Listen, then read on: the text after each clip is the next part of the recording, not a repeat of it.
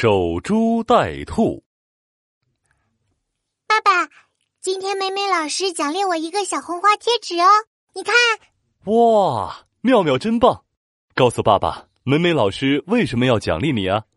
早上我在幼儿园捡到了一枚硬币，我把硬币交给美美老师，她就表扬我，给了我小红花贴纸啦。以后每天我都要去幼儿园门口捡硬币。我天天都能得到小红花贴纸啦！哈哈哈哈！妙妙，别人是守株待兔，你怎么守幼儿园捡硬币呀？爸爸，什么叫守株待兔呀？守株待兔呢，是一个成语，意思就是守着树桩等兔子撞上去，说的是那些不努力却想不劳而获的人。这个故事出自《韩非子·五度》。